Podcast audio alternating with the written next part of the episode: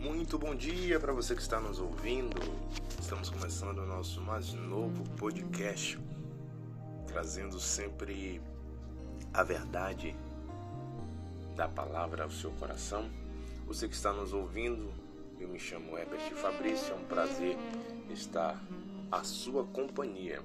Hoje, quinta-feira, são exatamente 10 horas e 42 minutos da manhã de 2 de setembro. Finalmente aí mês de setembro chegou, trazendo sempre novidades e nós temos que sempre olhar para trás, não para se lamentar ou se martirizar, lembrando sempre que as dificuldades do passado ficou no passado. Se você viveu hoje é porque você venceu as lutas, as lutas de outrora. Mas é sempre bom lembrar que se você está aqui é porque tudo que você enfrentou valeu a pena não te matou. Lembre-se sempre: se Deus é por nós, quem será contra nós?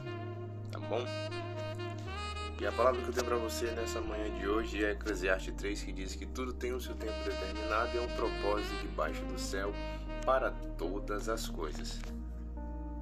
O escritor de Eclesiastes compartilha conosco uma experiência de vida nós sabemos que o sábio Salomão, ao ser muito sábio ao pedir a Deus sabedoria, ele começa agora a viver a sua vida e cada detalhe de tudo que ele vivia, ele tirava como experiência própria para si mesmo.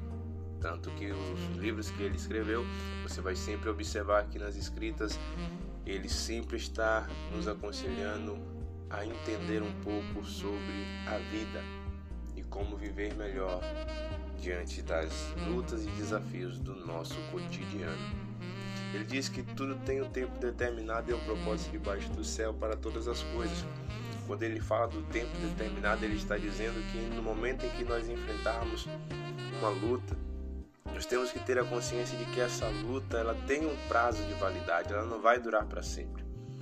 E se você quer aprender como vencer ou diminuir a quantidade de tempo que você está enfrentando essa guerra, se esforce, dê o seu melhor para que esse obstáculo seja vencido o mais rápido possível. Para encerrar, ele vai dizer e que é um propósito debaixo do céu para todas as coisas. Nesse propósito, nós entendemos que tudo que você enfrentou não foi em vão.